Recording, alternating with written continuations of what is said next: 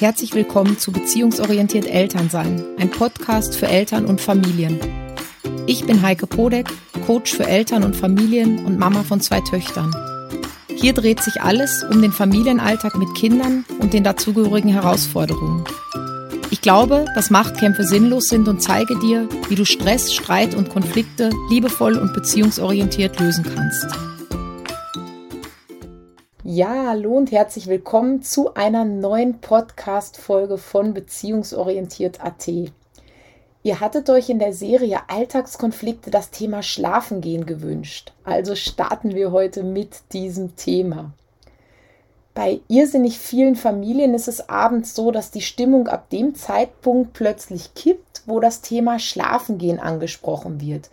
Du willst, dass dein Kind ins Bett geht, aber dein Kind hat ganz andere Pläne. Dein Tag war lang, du bist vielleicht müde, die Wäsche wartet noch oder irgendwie Arbeit wartet noch und dann magst du endlich aufs Sofa gehen, aber dein Kind weigert sich ins Bett zu gehen. Das fängt an beim Zähneputzen und gestaltet sich danach alles wie ein einziger Kampf. Und wenn dein Kind dann endlich im Bett liegt, schläft es einfach nicht ein. Das heißt, du musst noch zigmal hinlaufen und der Abend ist gelaufen. Dabei ist der Schlaf doch für alle so wichtig. Wichtig, damit wir als Eltern ausgeruht in den nächsten Tag starten können. Das heißt, damit wir unsere Aufgaben oder unsere Arbeit erledigen können und auch wichtig, dass die Kinder im Kindergarten und in der Schule ausgeruht sind, ja, zum Spielen, zum Lernen, das heißt, wenn die einzelnen Mitglieder, also die Familienmitglieder zu wenig schlafen, spürt man das oft am nächsten Tag deutlich durch eine gereizte Stimmung. Die Kinder sind irgendwie raunzig, die sind schnell frustriert, die weinen vielleicht viel mehr, die ärgern sich viel mehr, die streiten auch viel mehr. Zumindest ist das bei meinen Kindern so. Und uns Erwachsenen geht es oft auch nicht viel anders. Insofern ist der Druck ähm, dieses Schlafengehen reibungslos und zeitgleich auch gut hinzukriegen, für Eltern oft ganz schön hoch. Wir sind am Abend oft auch einfach müde vom Tag. Wir freuen uns auf unseren Feierabend. Ja, oft sind da eh noch genug Aufgaben zu erledigen. Oder wir freuen uns einfach noch ein bisschen Zeit mit dem Partner zu verbringen, fürs Hobby zu haben oder eben einfach zu entspannen, die Füße hochzulegen. Und natürlich haben wir darüber hinaus den nächsten Morgen und auch den Tag im Blick. Das heißt, ja, da sollen ja alle irgendwie fit und ausgeruht sein. So, sein. Wenn es also mal wieder irgendwie zach wird, weil eines deiner Kinder nicht schlafen gehen will, vielleicht beim Zähneputzen streikt oder fünfmal wieder auf dem Bett aussteigt, dann fängt es einfach an, dass die Nerven oft blank liegen. Ja, man wird unentspannt, ähm, man wird gereizt, ja, vielleicht fängt man auch an zu meckern oder zu schreien und diese Unentspanntheit, über, Unentspanntheit überträgt sich natürlich auch auf deine Kinder. Und so entsteht nach und nach ein Teufelskreis, der einfach eine entspannte Einschlafatmosphäre total unmöglich macht. Was aber sind jetzt die Gründe, warum dein Kind eigentlich so gar nicht ins Bett will? Damit würde ich mich gerne jetzt ein bisschen beschäftigen. Und der erste Grund ist oft fehlende Bewegung am Tag. Das klingt so einfach und das klingt so profan. Das ist aber tatsächlich ein total wichtiger Faktor, weil es gibt einfach so Tage, wo die Kinder emotional, ähm, auch geistig und vor allem körperlich überhaupt nicht ausgelastet sind.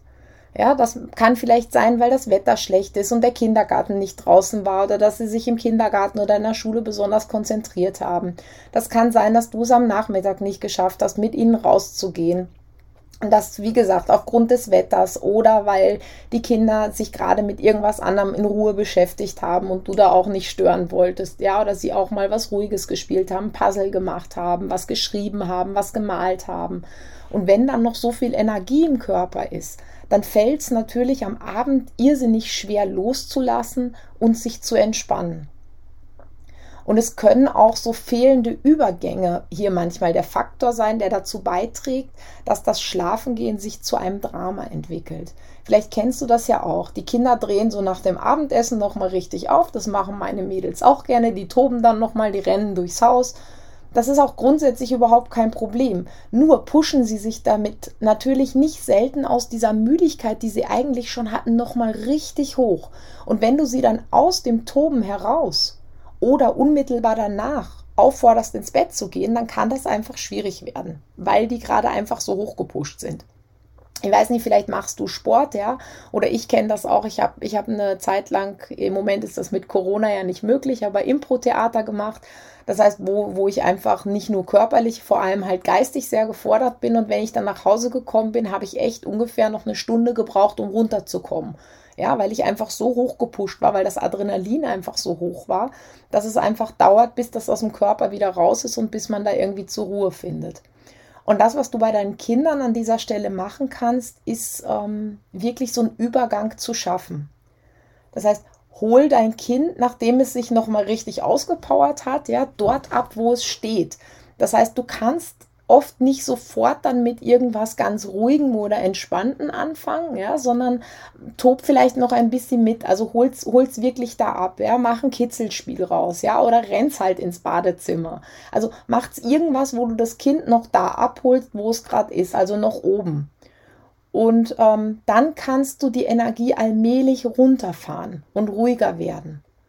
Ja, vielleicht könnt ihr euch noch gemeinsam ein Buch nehmen und lesen oder ihr hört euch noch ein Hörspiel an. Einfach, dass allmählich die Energie runtergefahren wird und dein Kind geistig als auch körperlich und emotional wirklich in die Entspannung kommen kann. Punkt zwei, warum dein Kind vielleicht gar nicht ins Bett will, ist der falsche Zeitpunkt. Oft ist es so, dass wir Eltern eine Uhrzeit im Kopf haben, wo wir glauben, dass die Kinder im Bett liegen müssen. Ja, das ist bei vielen Eltern ist es 19 Uhr oder 20 Uhr. Ähm, und das, was wir aber dabei verlieren, wenn wir diese Uhrzeit im Kopf haben, ist der Blick für die Müdigkeit unseres Kindes. Wenn du dazu noch mehr wissen willst, ja, weil das ist irrsinnig spannend, weil da gibt es wirklich sogenannte Zeitfenster für den Übergang in den Schlaf dann kannst du gerne in meinem Blogartikel zum Thema Schlaf, Kindlein Schlaf, ähm, nochmal nachlesen. Da steht das sehr genau beschrieben, wie das mit den Phasen ist und wie die sich gestalten. Und ich verlinke dir den Blogartikel in den Show Notes, dann ähm, hast du den auf jeden Fall präsent und kannst dir den nochmal anschauen, wenn du Lust hast.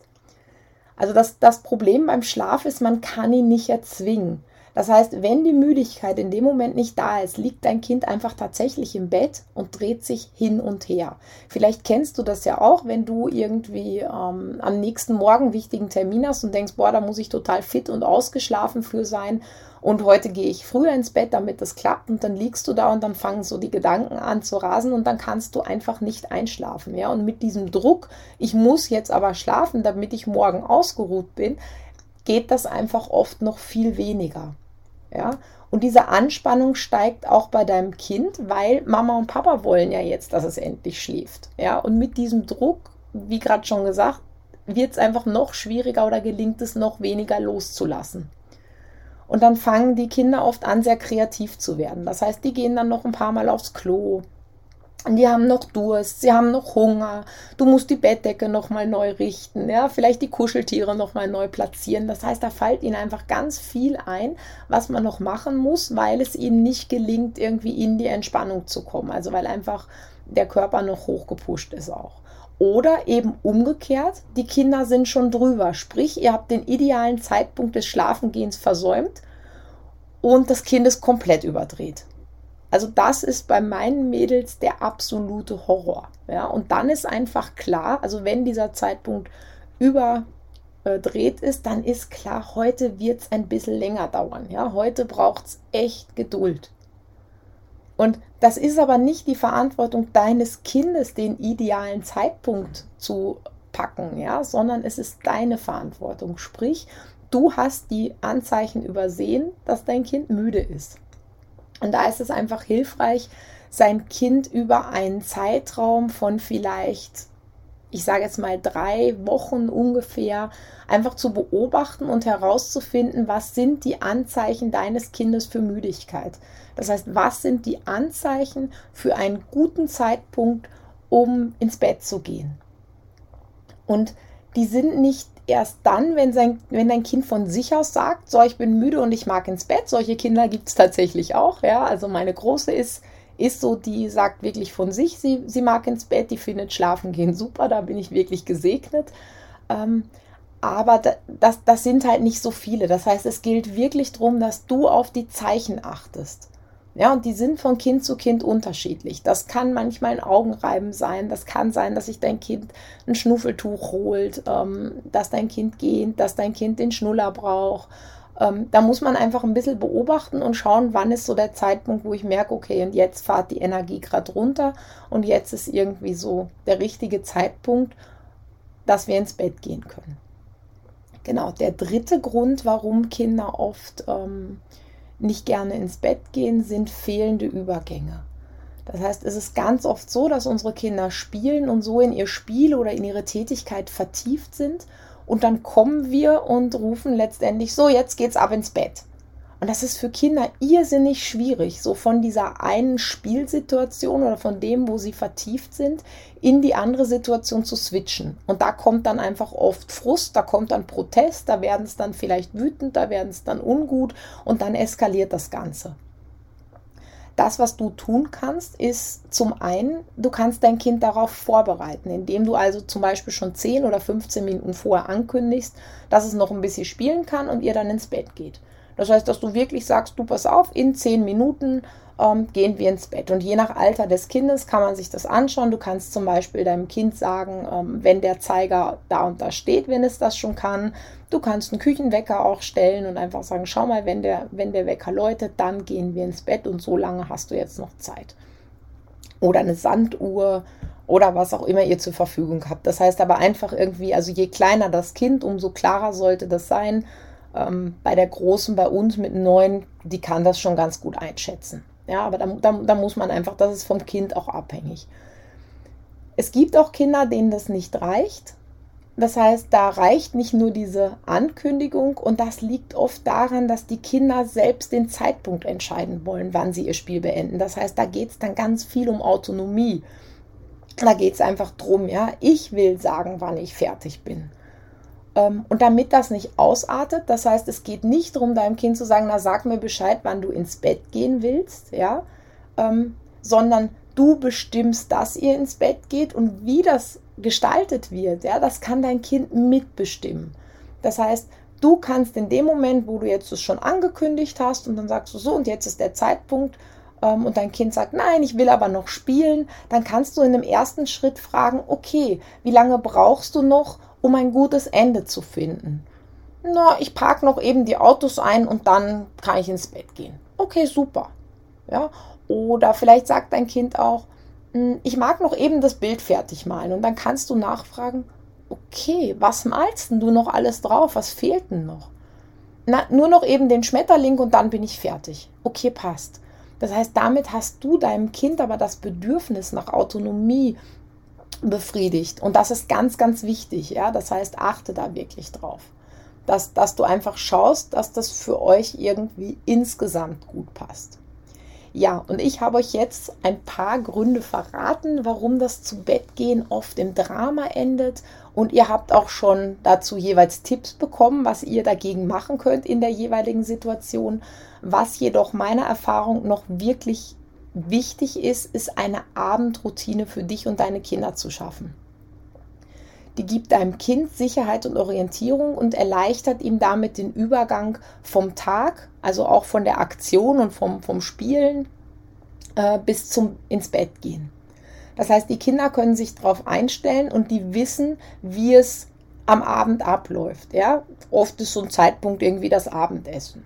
Ja, die wissen dann, okay, jetzt ist Abendessen und danach kann ich noch ein bisschen spielen, dann gehe ich Zähne putzen, dann ziehe ich meinen Schlafanzug an, dann liest die Mama noch ein Buch und dann wird geschlafen. Ähm, und das gibt Sicherheit und dein Kind fühlt sich da gut von dir geführt, weil das irgendwie denkt, okay, Mama oder Papa haben einen Plan und der rennt ab. Ja, und das kann man auch, ihr könnt, ihr könnt natürlich diese Routine auch anders machen. Das heißt, wie du deine Abendroutine gestaltest, bleibt natürlich völlig dir überlassen. Das ist einfach auch von den individuellen Vorlieben der einzelnen Familienmitglieder anders. Ihr könnt ein Spiel spielen, ihr könnt auch erst Zähne putzen und dann Abendessen. Ja, also wann, wann ihr was wie anzieht, ist letztendlich völlig egal. Probiert euch da einfach ein bisschen aus, so dass es für euch passt. Das heißt, macht es wirklich so lange, bis ihr eine Routine gefunden habt, die für euch passt. Und diese Routine muss auch nicht fürs Wochenende und für die Ferien gelten. Das heißt, ja, für die Ferien und Wochenenden oder vielleicht mal Übernachtung bei Oma gibt es auch andere Sachen und das ist vollkommen okay. aber im Alltag, also während Kindergarten, Schule, Arbeit, sollte einfach diese Routine beibehalten werden. Ja, wenn du dazu jetzt noch die ein oder andere Frage hast ähm, oder sagst, na ja, aber jetzt hast du das Problem, was wir haben, noch nicht benannt. Was mache ich denn, wenn mein Kind fünfmal aus dem Bett wieder rauskommt? Ähm, oder was, was mache ich denn, wenn mein Kind unbedingt selber entscheiden will, wann es ins Bett geht? Wie gestalte ich das denn? Wie mache ich das denn, wenn mein Kind dann einen Wutanfall kriegt? Wie begleite ich das Kind denn dann? Ähm, dann ist vielleicht mein neues Angebot, ähm, der Elterntalk, genau das Richtige für dich. Du erhältst dort mein geballtes Expertenwissen aus 20 Jahre Erfahrung und zwar so, dass du es in deinem Alltag umsetzen kannst. Ähm, das heißt, dass du wirkliche Lösungen für deine Probleme findest. Du fühlst dich sicher, weil du einfach gezielte Unterstützung in den Situationen bekommst, in denen du sie brauchst. Ja, das heißt, das ist nicht irgendwie was Allgemeines, sondern es geht wirklich um dich, es geht um deine Fragen, es geht um deine Probleme und es geht um deine Lösungen. Du gewinnst immer mehr Klarheit, weil du einfach die Möglichkeit hast, so lange nachzufragen, bis es für dich, für euch, ja, also für dich und dein Kind wirklich passt. Also bis ihr wirklich was gefunden habt, wo du sagst, okay, und jetzt passt es. Und das alles ist total easy und zu einem super Schnäppchen Einstiegspreis. Ähm, sicher dir jetzt noch einen Platz, weil es gibt nur zehn Plätze insgesamt und dann ist es voll. Ähm, du kannst wählen, ob du monatlich dabei sein magst und da ist auch nicht irgendwie eine monatliche Verpflichtung, so dass du quasi in einem Abosystem bist, sondern du wirst jeden Monat gefragt, ob du den nächsten auch noch dabei sein möchtest oder ob du, ob du raus bist. Das heißt, da brauchst keine Angst haben vor so einer Abo-Verpflichtung oder ob du gleich ein ganzes Jahr von mir begleitet werden willst. Den Link dazu packe ich dir ebenfalls in die Show Notes rein. Du findest das auch auf meiner Homepage www.beziehungsorientiert.at unter Elterntalk. Ja, und wenn dir mein Podcast jetzt gefallen hat, dann lad ihn dir doch gerne auf iTunes runter, abonniere ihn und lass mir eine positive Bewertung da. Damit unterstützt du mich und meine Arbeit ganz immens. Und das ist mir echt wichtig und das wäre mir ein ganz großes Anliegen. Außerdem erzähl allen Mamas und Papas ähm, davon, bei denen du irgendwie das Gefühl hast, die können davon profitieren, damit wir gemeinsam die Beziehung zu unseren Kindern ein Stück weit besser machen können. Ja, und jetzt wünsche ich dir noch einen wunderschönen Tag. Mach's gut, bis bald und bleib gesund. Deine Heike.